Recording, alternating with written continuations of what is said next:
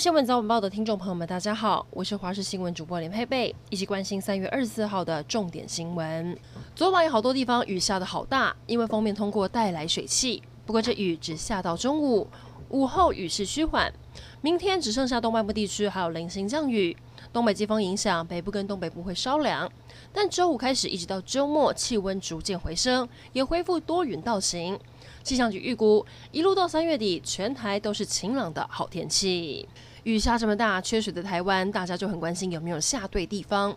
水利署也把握这段时间，在凌晨三点，在曾文水库集水区释放增雨验剂，增加人工增雨。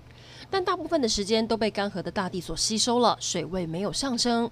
另外，包含了石门、宝二、明德水库等集水区也都有实施人工增雨，希望多了一些雨量在集水区。增雨小组也随时待命，只要有良好的降雨条件，随时都可以再做人造雨。屏东万丹有一间豆皮工厂，昨晚发生火警。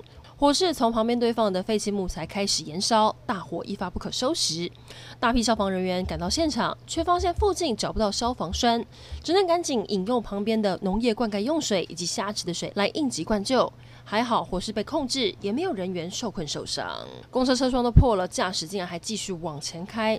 新北市淡水有一辆公车疑似在转弯的时候不小心撞破侧面玻璃，三大面车窗玻璃全碎，甚至公司的椅子、地上都是碎玻璃。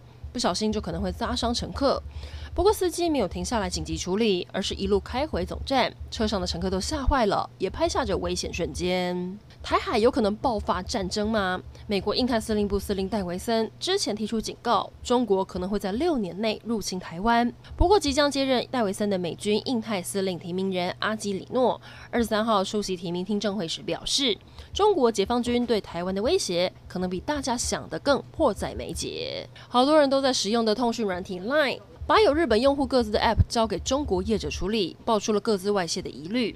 LINE 的社长在昨天出面道歉，并表示已经完全阻隔所有从中国可以接触 LINE 个资的管道，而且不止中国，接下来也要把保存在南韩的资讯移回日本。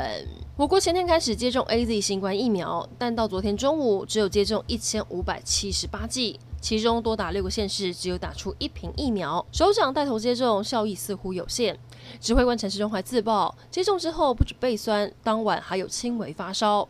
专家表示，首长接种的效益对一般人有效，不过医护人员更相信科学证据，恐怕无助提升接种率。以上整点新闻，感谢您的收听，我们再会。